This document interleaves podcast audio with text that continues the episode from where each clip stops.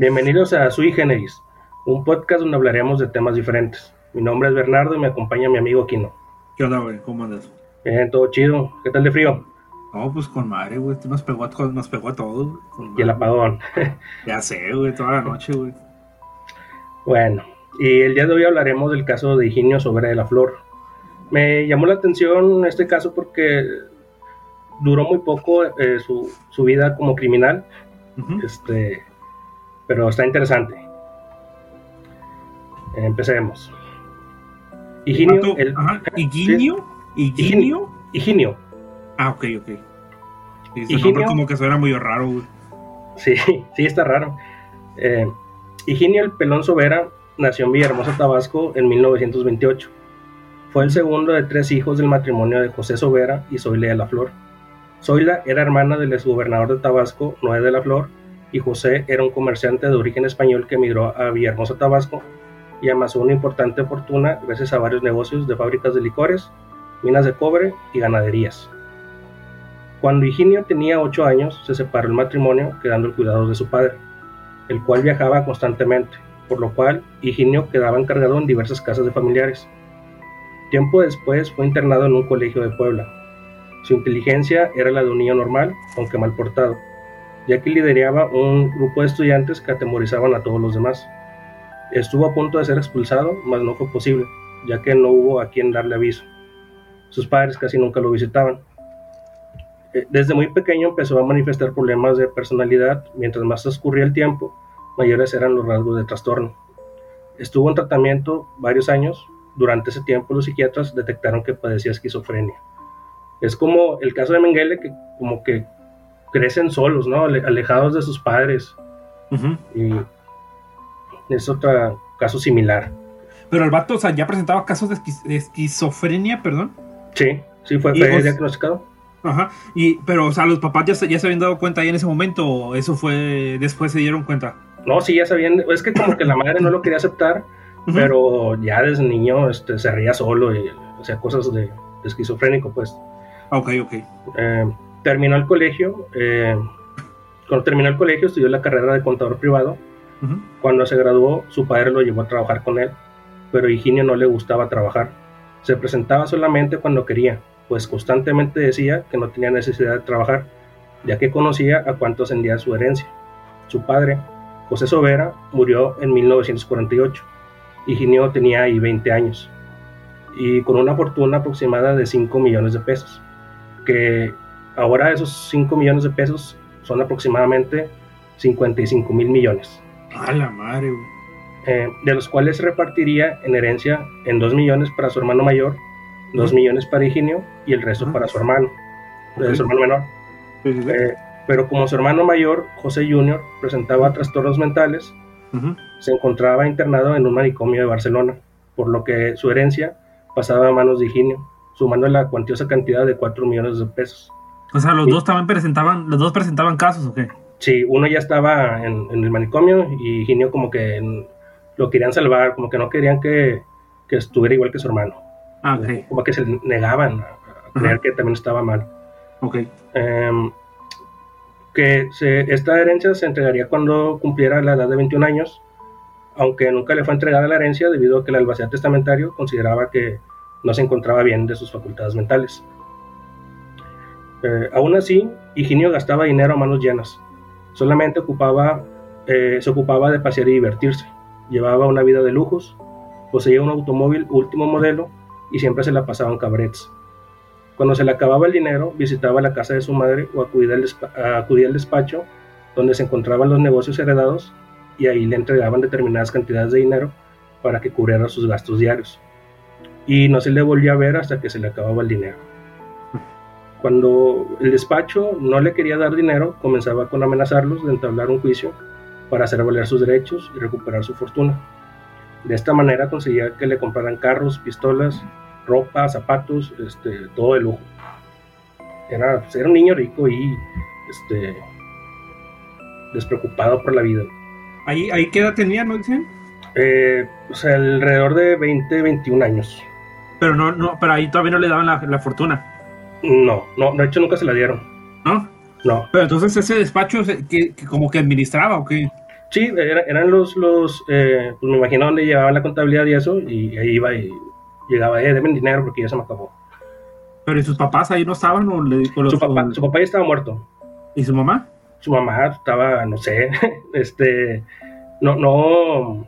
No va a ser referencia Es que como estaban, pues es que estaban, ya estaban separados, antes de que se, se, separaron. Entonces no, no sé si le tocó algo a la mamá, pues la mamá también era de familia acomodada. Este, pues así se quedó el, dinero. No le importó, no le importó, no le importó el niño, güey, el barato, o sea, si le valía madre, güey. Sí, no.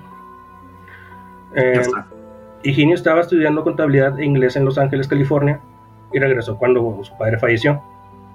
Eh, Higinio nunca encajó con su familia, por lo cual solía vivir en diferentes hoteles, sin permanecer mucho tiempo en uno. En uno de los últimos hoteles en, el que, en los que vivió fue en el Hotel Isabel, en el cual habían llegado sus dos hermanos y su padre después de haberse separado. Eh, Higinio visitaba ocasionalmente a su madre y a su hermano, y a estos nunca les preocupó la forma en que vivían. La familia pagaba la renta del hotel y cuando no la pagaba, iban eh, los del hotel a cobrar el despacho. Eh, en una ocasión, Higinio fue echado del Hotel Isabel por haber intentado ahorcar al encargado. el cual declararía lo siguiente. El encargado. Dice, eh, tenemos la seguridad de que está loco, porque sus actos son los de un demente. Imagínese usted que un día amarró a la lámpara de pie en su cuarto una cuerda, cambió al centro de la habitación el ropero y la cama le hizo un lado, y comenzó a jalar de la cuerda al mismo tiempo que decía, así me gusta que mueras en mis manos, pérfida mujer, y luego reía carcajadas. En, en otras ocasiones lo encontraban durmiendo junto a la caldera, a las escaleras, en fin, en diferentes sitios.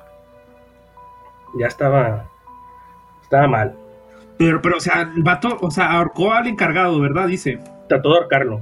Ah, lo trató de ahorcar, no lo Sí, no. Pero no este, mames, o sea, no, no, no, lo, no lo habían declarado, o sea, no le iban a la policía o algo, ¿qué? No, pues nada más fue como que ya vete de aquí, lo sacaron. No mames, güey. cabrón, Higinio pues como, quieran, como, quieran, que hubieran hecho algo, si el vato tiene un chingo de feria, güey, como que no le iban a hacer ni madre. Sí, sí, eh, exactamente, algo, de eso pasó. Um, Higinio era muy cariñoso con los animales, solía ponerse a jugar sentado en las escaleras con las hormigas. Eh, a veces utilizaba un lenguaje incomprensible y creía que todo aquel que se le acercara lo hacía con la finalidad de insultarlo. Higinio estaba obsesionado con su aspecto físico, por lo cual se realizó varias operaciones faciales. El doctor Mario del Río fue quien lo operó de la nariz, las orejas y la barba. Higinio acostumbraba a visitarlo una o dos veces por semana para que le aplicara inyecciones de gadital yódico. Según decía, le ayudaba para su enfermedad de los nervios, pese a que ese medicamento sirve para curar la gripe. El doctor Mario del Río estaba consciente de que Higinio era un esquizofrénico peligroso y aceptaba inyectarlo únicamente porque Higinio era quien le llevaba el medicamento y porque sabía que no le hacía daño. Dice, pues no te pasa nada y tú estás bien, pues va. Eh, pues dice que es para la gripe, ¿verdad? Ese medicamento. Sí, era para curar la gripe. Mame, güey, eh, loco, o sea, ¿y qué, qué, le hizo llegar a esa conclusión de que eso le iba a ayudar a sus nervios, güey? O sea, no mames, güey. No, no, no sé. Cabrón, güey. En una ocasión, en una de sus tantas parrandas, estaba acompañado de un grupo de amigos, entre ellos los aviadores. Salieron a la carretera a Toluca, todos en un auto a gran velocidad. En eso, Higinio exclamó, Ustedes serán muy buenos en el aire, pero vamos a ver qué tal son en la tierra. Acto seguido, Higinio lanzó el carro por una barranca en el kilómetro 14. Por, por fortuna todos salieron ilesos. no mames, güey, pinche vato loco, güey, qué pedo, güey. Pero, o sea, ¿qué, cosa, ¿qué tiene que ver que sean muy buenos en el aire que aventó la, el carro, güey. O sea, qué pedo, güey. No sé. Sí, bueno, y tenía lana para destruir carros y comprarse otro. No mames, o sea, ¿qué, qué chingados tenía que ver, O sea, no mames, güey, pinche vato, güey. Tiempo después, en una entrevista, afirmaría que solo fue un accidente. Se negó que lo había hecho heredero. No, no mames, ah, güey, ya con un chingo de feria, güey. Pinche policía no le iba a hacer nada, güey. Y Higinio sabía que tenía problemas nerviosos y quería curarse. Lo intentó de varias formas, pero su, enfermedad ya estaba muy avanzada. Asistía por su propia voluntad al médico, siempre lo hacía solo y los doctores entendían con él directamente. A partir de la muerte de su papá, comenzó a visitar a los psiquiatras con más frecuencia. El doctor Alfonso León de Garay lo sometió a diversos tratamientos porque ya presentaba síntomas de nerviosidad aguda y fuertes errores de conducta. Higinio fue sometido a tratamiento de narcoanálisis que consistía en aplicarle inyecciones de pentotal sódico, que esto es el, se le conoce como el suero de la verdad. Eh, inmediatamente después, bajo los influjos, era sometido a interrogatorios para comprobar los errores de conducta que presentaba. Otro tratamiento consistía en aplicarle insulina y choques eléctricos. Sin embargo, nada funcionó. El doctor Alfonso lo convenció para que se internara en el sanatorio Floresta, pero solo estuvo internado tres meses, ya que por su propia voluntad dejó el centro de salud. Nunca terminó un tratamiento completo. No acudía a las visitas que le programaban, solo se presentaba esporádicamente cuando él lo decidía. El doctor Alfonso León de Garay lo diagnosticó de padecer psicopatía sexual, neurosis aguda y esquizofrenia larvada o esquizofrenia latente, como que de repente se estaba bien, de repente no. Y dices, ay, ¿qué onda con, sus familiares, no? Este, o sea, atiéndanlo, háganle caso. Pero ahí, pero ahí, por ejemplo, yo, yo de verdad desconozco, Pero, o sea, la esquizofrenia no es algo que te tengan que internar a huevo o no? Pues mm, ahorita Ahorita creo que no, ahorita creo que se puede con, medicina, este... No, pero, tu casa. por eso, pero a lo mejor si a una persona la diagnosticas, ¿verdad? Por primera vez. Ajá. pues porque ves ciertos, este, pues situaciones que hace o, o, ¿cómo se llama? O no sé cómo se le diga, güey, o sea, lo que haga, güey, una, este, chingado, se me fue la palabra, güey. Es que actúa, actúa, de, actúa de forma extraña, ¿verdad? Sí, es que pueden llegar a ver cosas y pueden llegar a sentir cosas. La, amiga de, amiga, la, hermana de un amigo tenía esquizofrenia, este, pero vivía con ellos este, y estaba medicada. Sí. Y se alivianó.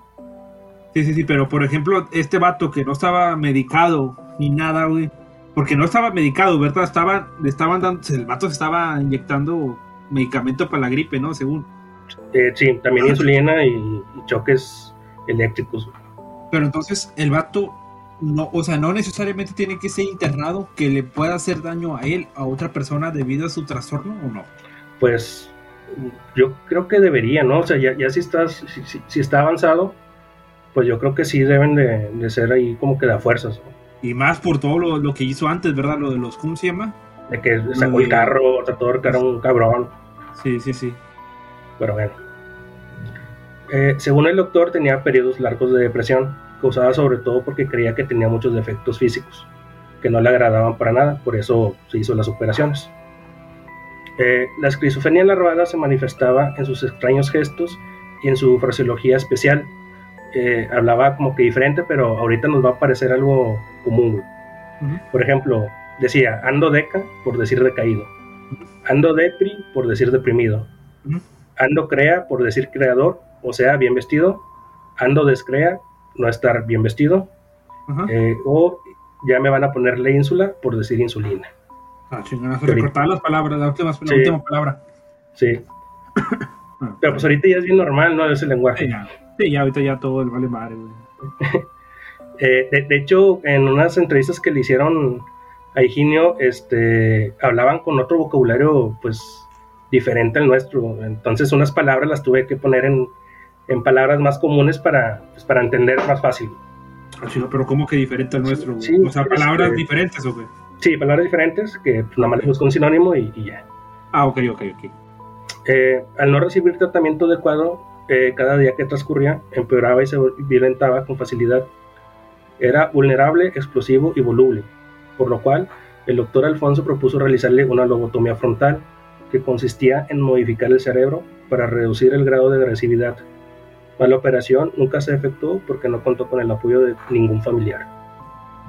esto la, lobotomía es la que es que te remueven un pedazo del cerebro, ¿verdad? Sí, te abren el coco.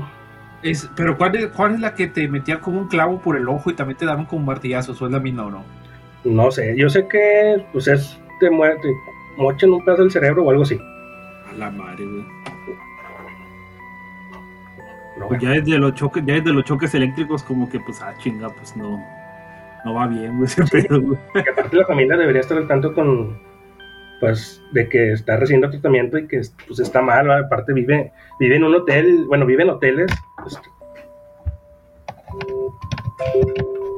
Pero ahí, por ejemplo, de que el vato, pues su hermano ya está en el otro lado, ¿no? Está en España, en un, en un psiquiatra también. Sí. Y pues su hermano menor lo mencionan. No, su hermano menor no lo mencionan. Y no, no, no mencionan tampoco otra, que tenga otra familia.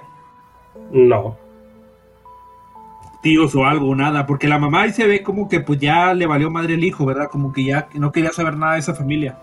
Sí, pues es que me imagino que los, los familiares del papá estaban en España y la mamá pues no le hacía caso. Pues sí, está medio cabrón, pues no. Nadie está al tanto de él, ni cuidándolo, ni viendo a ver qué pedo con ese vato que está loco. Nada más le daban lana, ¿eh? ya no pongas gorro. Sí, sí, sí. Pero bueno. El domingo 11 de mayo de 1952, con 24 años de edad, Higinio se convirtió en asesino. La mañana del 11 de mayo, Higinio manejaba su automóvil Buick 1951. Para que ubiquen este carro, era como ver la película de Volver al Futuro, cuando van al pasado de que trae el, ¿cómo se llama? Beef, ¿no? Sí. El carro era uno de esos. Eh, andaba de paseo hasta que en una esquina se le apagó el carro Detrás de él iba manejando Armando Lepe Ruiz con un acompañante, María Guadalupe Manzano. Al ver que este no avanzaba, le tocó el claxon y le dio un empujón al carro de Higinio para que siguiera avanzando. Esto lo irritó demasiado y pues yo creo que a cualquiera, ¿no? Pues sí, güey, o sea, está, bien que el vato está loco, güey, pero como quieras a que llegue alguien y te pegue por atrás, güey. Y deja tú, o sea, que lo hagas adrede o no, güey, pero si estás compuesto, güey, también está cabrón, güey, o sea, no mames, güey. Eh, Higinio continuó avanzando despacio y hermano Lepe le seguía tocando el claxon, como que no lo dejaba a ah, rebasarlo, o sea, como que le cerraba el paso. Eh, le seguía tocando el claxon hasta que logró rebasarlo por la derecha. Pero al llegar a la siguiente esquina les tocó el alto, por lo cual ambos vehículos se emparejaron quedando a la misma distancia. Fue entonces cuando Armando Lepe aprovechó para reclamarle el por qué no le dejaba pasar y por qué lo había insultado. Higinio, ya irritado, sacó su pistola.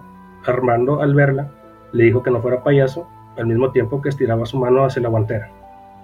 Fue entonces cuando Higinio disparó. Primero para demostrar que no era ningún payaso y segundo porque pensó que iba a sacar una pistola en la guantera. De haber hecho, eh, después de haber hecho los disparos, puso en marcha su auto y huyó a gran velocidad. La señorita Manzano, al ver que Armando estaba gravemente herido, empezó a gritar para pedir ayuda y para que detuvieran el auto verde, pero nadie la auxilió. Higinio manejó un rato Después se detuvo a tomar una Coca-Cola y un sidral porque tenía mucha sed. Siguió su camino y se fue a dar su acostumbrado paseo por Chapultepec. Al terminar, se marchó a la casa de su madre, donde le contó que había tenido un incidente con un hombre y lo había matado. La madre, que ya estaba planeando sacar a su hijo del país, lo instaló en el Hotel Montejo. Pero ves como el, comportamiento de, de, este vato que mata a alguien, va, maneja, se para, se toma una coca, se da un paseo, así como que sin preocuparse, y luego ya se va, se va a otro hotel. Pero, oye, el otro vato ya no, o sea, ¿qué era? ¿O qué? ¿O no va a ser una persona X? Oh, ahí te va. Eh, Armando Lepe era muy estimado por la policía. Ah. Era hijo del fallecido Filemón Lepe, quien había sido jefe de la policía montada y había laborado en el servicio secreto. Ajá. El asesinato causó una ola de indignación entre el personal de la policía y la sociedad. Al día siguiente salió en los diarios que Armando Lepe había sido asesinado por un hombre calvo y blanco que le había disparado y que conducía un vehículo con las placas 76 115. Fue de ahí de todo donde supieron quién era, por, por las placas. Sí, sí, sí. Eh, al día siguiente de su primer asesinato, o sea, eh, fue, lo mató, fue con su mamá, eh, se fue al Hotel Montejo. Y al día siguiente Higinio se que se encontraba hospedado en, el hotel, salió a pasear a eso de las 8 de la noche porque se sentía asfixiado en su habitación. Fue entonces que vio una mujer muy guapa que le llamó la atención, llamada Hortensia Gómez López, de 21 años de edad, que trataba de tomar un taxi ya que se dirigía al sanatorio Durango para visitar a su novio, quien había sufrido un accidente, un accidente automovilístico. Ah, chinga. Y Higinio comenzó a decirle piropos, pero Hortensia no le hizo caso. Esto enfureció a Higinio y cuando la mujer paró un taxi y se subió, Higinio se subió por la fuerza y comenzó a simular que se conocían e indicó al chofer que condujera. Higinio le proponía darle mil pesos a cambio de que fueran a pasear juntos y tomar unas copas, pero ella se negaba. Hortensia insistía con el taxista que no lo conocía. Y aquí viene eh, una parte de, una entrevista que le hicieron a Higinio, así que la voy a citar. Eh, una locura tremenda se apoderó de mí. Solo tuve un pensamiento, bastante brutal por cierto, hacer la mía como diera lugar. Forcejeamos unos segundos. Yo quería abrazarla, pero se defendía y me arañaba. Por último, me escupió en la cara, al mismo tiempo que me gritaba. Déjame, suéltame, bandido. Soy una mujer decente. Perdí el control y saqué la pistola. Disparé a bocajarro, así la maté. Hortensia recibió seis impactos de bala en tórax, brazos y piernas. Higinio inmediatamente empuñó su arma y amenazó por la espalda al chofer. Le ordenó que continuara manejando con dirección al bosque de Chapultepec. El chofer manejaba a gran velocidad y de forma errática. Se vio obligado a manejar el vehículo en sentido contrario y fue detenido por un agente de tránsito. Higinio continuaba amenazando al chofer para que no dijera nada. El agente le pidió los documentos al chofer y este solo le llamó, le llamó la atención. Cuando el agente de tránsito se acercó al auto y miró desde afuera el lugar de los pasajeros, Higinio abrazó el cuerpo ya sin vida de Hortensia y en el momento en que la gente le, observaba, Higinio le sonrió y le dijo que la muchacha estaba borracha. El agente de tránsito, sin más ni menos, se alejó y dejó que se marcharan. También qué, suerte. Oye, el vato, o sea, y el taxista le valió madre, o sea, como se sintió amenazado y no quiso decirle nada al policía. Sí, sí, pues le, estaba apuntando por la espalda. Y sí, no, no quiso decir nada. El chofer siguió manejando hasta que llegaron al bosque de Chapultepec. Higinio le puso la pistola en la cabeza y obligó al chofer a salir del taxi. Tomó el volante y huyó a gran velocidad. Condujo hacia la carretera que comunicaba con Toluca. En el trayecto encontró la posada Palo Alto. Higinio bajó el cadáver cargándolo y lo metió en la habitación para cometer necrofilia. A la madre, güey, estamos con loco, güey, mames, güey. Pues, eh, no, no, no mames, güey, sí, hasta cada vez está peor ese vato, güey, o sea, no, güey. Mames, güey, o sea. Y el pedo es que, o sea, en esa época las pistolas se le daban a cualquier persona, güey. Pues, pues era de lana, o sea, y es México. Pues porque, mames, o sea, porque ya mató a una persona, güey, ya mató a una persona. Y ahorita ya le metió seis balazos a otra, güey. Sí. Y luego, es que lo que no me imagino es este vato pues pendejo no está, güey. O sea, sí, sí, o sea, sí razona, sí sabe lo que es el dinero, o sea, administrarlo todo, güey. Porque, o sea, sabe cómo conseguir las pistolas. Sí, el, sí, el, hotel, o sea, el hotel, y ahorita va a otra posada. O sea, sabe manejar el dinero, güey. Sí. pendejo no está, o sea, nada más hace. Nada más de repente tiene episodios de, de locura, güey. Eh, Higinio se percató que tenía una laja con su nombre, esta Hortensia, por lo cual procedió a quitarle todas las pertenencias. Eh, cuando terminó, metió el cadáver de nuevo en el auto y manejó de regreso. En el kilómetro 19 de la carretera arrojó el cuerpo de Hortensia a una zanja con la esperanza de que se la comieran los perros.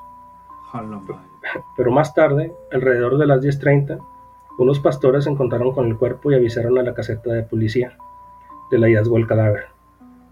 Higinio regresó a la ciudad y abandonó el taxi en algún lugar cerca de la avenida Chapultepec e inmediatamente se fue a dormir al Hotel Monte. Eh, aquí han pasado dos días. Sí, sí, sí. O sea, desde que se cometió el primer asesinato. Sí, fue un domingo y esto fue un lunes. El servicio secreto pronto empezó a realizar las investigaciones necesarias que pudieran proporcionar pistas para dar con el asesino. A ver, ¿a poco había servicio secreto, güey? Sí. Ah, chinga, no mames, Yo pensé que eso no, existía en México, güey. pues, decía que sí, sí había. Eh, se tenían datos que indicaban que se trataba de un joven millonario, pues las señas de Higinio coincidían con las del asesino. Era calvo, de cejas pobladas, caucásico y de estatura baja. El número de placa 76115 de circulación del automóvil verde que asesinó a Armando Lepe se encontraba a nombre de Higinio Sobera de la Flor. Inmediatamente después del homicidio de Armando Lepe, el servicio secreto inició la búsqueda del millonario. Lo primero que hizo el servicio secreto para capturarlo fue registrar los libros de todos los hoteles de la ciudad. Además, se ordenó instalar un cerco policial en varios hoteles, aeropuertos, estaciones ferroviarias, caminos y en la casa de su madre para que no escapara. La foto de su licencia de conducir fue repartida a más de 200 agentes. Los agentes lo buscaban desesperadamente hotel por hotel mostrando a los administradores la fotografía. Hasta que el miércoles 14 de mayo, a las 10 de la mañana, el servicio secreto supo que en el Hotel Montejo se encontraba hospedado un tipo que coincidía con las señas del asesino. Tomaron todas las medidas necesarias para evitar otra tragedia y se trasladaron al hotel para detenerlo. Cuando los agentes se acercaron al cuarto número 10 del Hotel Montejo, llamaron en voz alta a Higinio, quien le respondió, sí, pero no abro a nadie. no mames, ¿Y por qué? Ah, pero ¿por qué? ¿Por qué hablaron? ¿Por qué le hablaron? O sea, nada más para saber si estaba. Sí, con que sabemos que estás ahí. O sea, la policía. Sí, pero no abro a nadie. No abro nadie.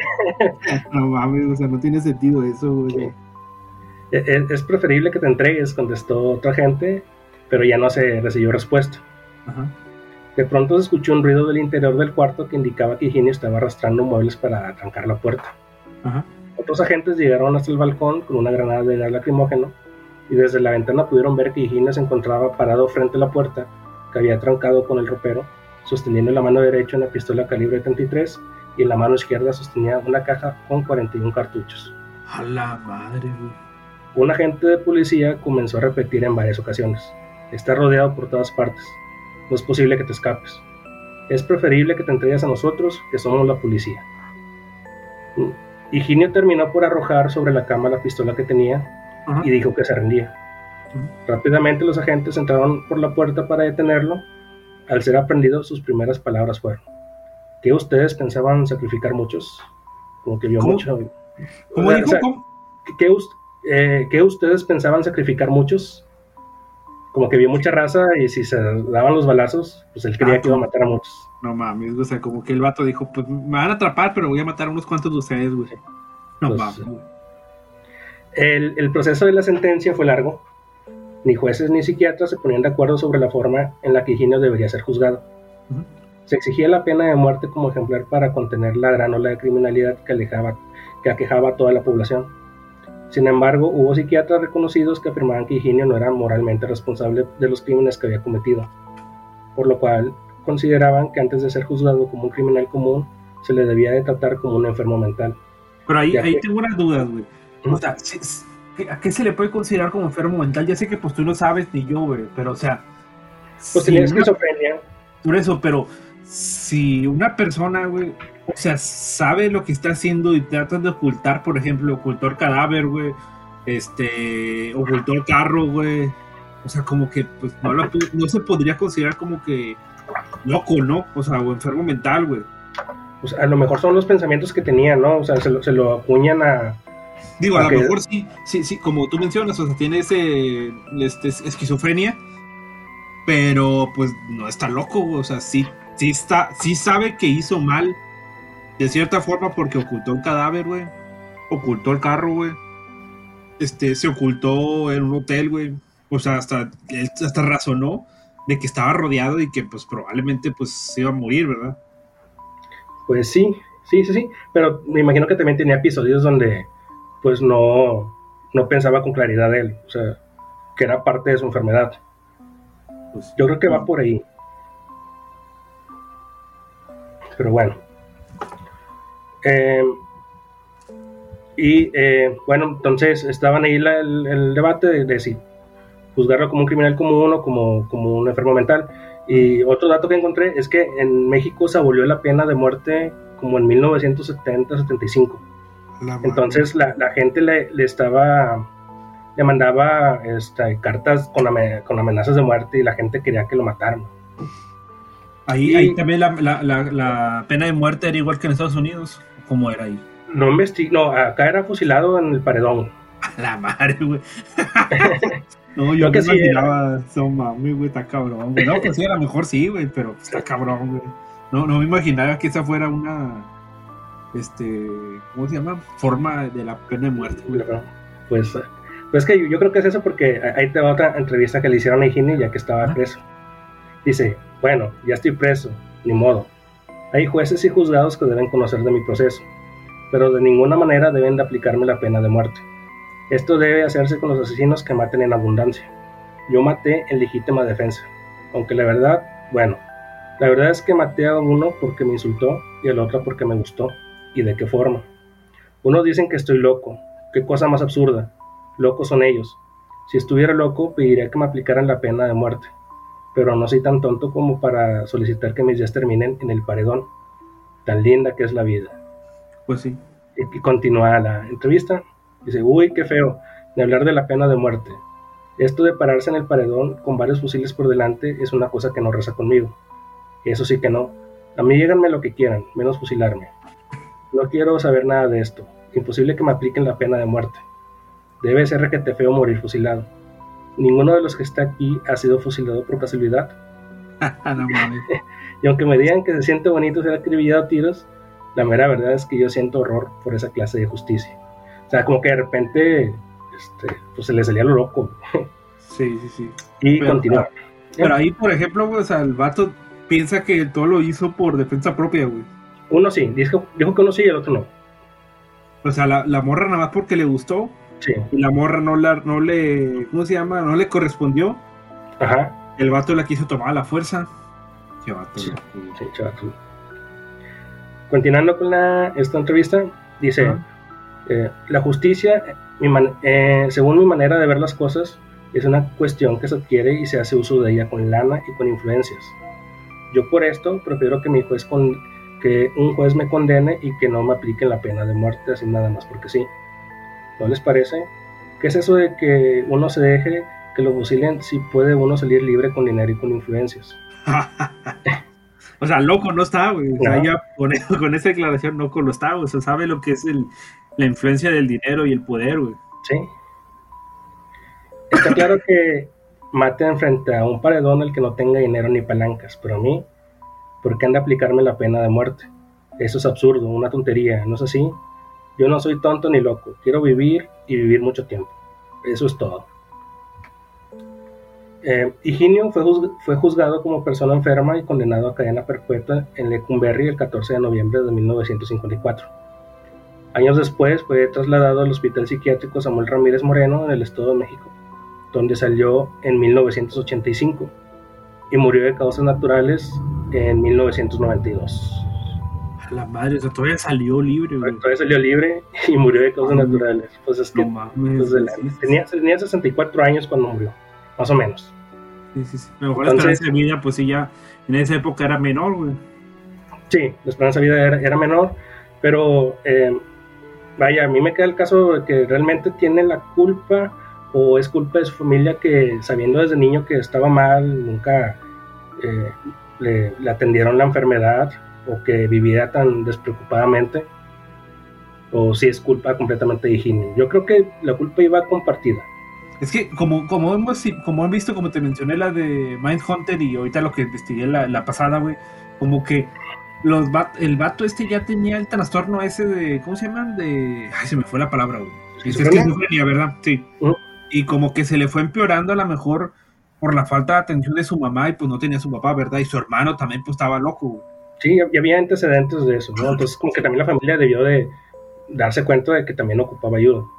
Sí, pero, pero, a lo mejor la mamá como que al saber de que no, no quiero otro hijo así, pues lo trató como que niño normal, ¿no? Como dijo, no, tú no Sí, sí, sí. Y aparte de dinero, o sea, como que mucha gente, o sea, de dinero, güey, como que pues los hijos no, no les pone la atención, güey, o sea, le dan los las, es más, ni los cuidan, güey, a lo mejor le contratan niñeras o nanas, güey, no sé, güey. Sí, sí, pues como con Mengele también casi vivió su infancia pues solo, ¿no? Sí, sí, sí, pues la, no creo que una nana o una niñera, no sé cómo se le diga en esa época, güey, vaya a poner atención a que el niño está haciendo cosas raras, ¿verdad? Porque no, no, no, no, recuerdo ver, no, no era malo con los animales, ¿verdad? Él. No, era, era bueno con los animales. Pues esa es una de las cosas raras, porque normalmente eh, algunas personas este, sí son malas con los animales, ¿verdad? Sí, hay unos asesinos que, que han que primero empezaron con matando animales y luego personas. Sí, sí, sí. Y este, pues no, no, no demostró ese tipo de alerta. A lo mejor también eso fue lo que no, no este, alertó a los papás, ¿verdad? y, todo pasó en dos, en tres días. Entonces yo creo que fue, yo creo que fue algo así como que se le botó la canica y pasaron sus tres días y pues ya lo capturaron, ¿verdad? Pero ahí lo que, me, lo que no me quedó muy claro es, por ejemplo, o sea, la mamá sabía dónde estaba, el, dónde estaba el vato, ¿no? En el hotel. Y la policía fue con la mamá. Sí. Y la mamá no les dijo, sí les dijo. No, no les dijo, pues, eh, pues bueno, ya sabía que Higinio había matado. Sí, sí, sí, sí, sabía, pero no les dijo la ubicación. No. Pero ahí, en ese caso, no, ¿la mamá no tendría culpa como cómplice o no, no vale eso? Pues debería, por, por ¿cómo se llama? Encubrir la justicia. es que creo, que pues, creo que la familia no puede declarar contra su hijo, o sí se puede declarar. Ah, no sé. Creo que no se puede, güey. No sé, no estoy muy seguro. Como que la esposa, no sé, la mamá, no puede declarar en contra tuya o algo así. No puede ser declarada como cómplice, pero no sé en esa época, ¿verdad? Cuando se habla hecho eso. No, la, la neta no la no, yo también desconozco, güey. Pues bueno, este fue el caso de Higinio Sobera. Espero que les haya gustado. Este, esto es todo. Bye. Mm, pobres.